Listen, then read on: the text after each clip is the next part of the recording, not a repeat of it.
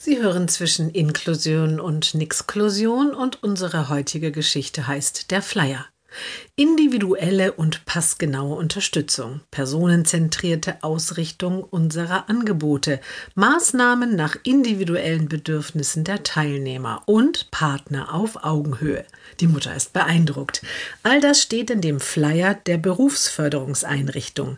Der junge Mann hat die Bewilligung einer Maßnahme von der Arbeitsagentur erhalten und diese Einrichtung soll ihn unterstützen, einen Job zu finden.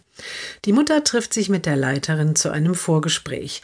Diese fragt als erstes, warum eigentlich erster Arbeitsmarkt? Ihr Sohn gewöhnt sich bestimmt auch gut in einer Werkstatt für Behinderte ein.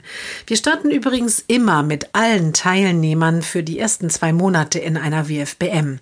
Der Vorteil, wer nicht fit genug ist, kann gleich da bleiben. Die Mutter ist irritiert, aber diese Maßnahme wurde doch bewilligt, um Alternativen zur WFBM zu finden. Aber die Leiterin lässt nicht locker.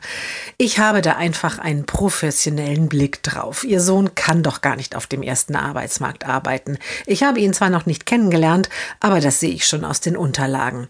In der Werkstatt ist er unter seinesgleichen. Ich weiß, Eltern fällt es immer schwer, die Behinderung ihrer Kinder zu akzeptieren. Und dann lacht sie und fügt hinzu, und da lernt er auch gleich passende junge Frauen kennen. Die Mutter schüttelt ungläubig den Kopf. Als sie geht, lässt sie den Flyer auf dem Tisch liegen.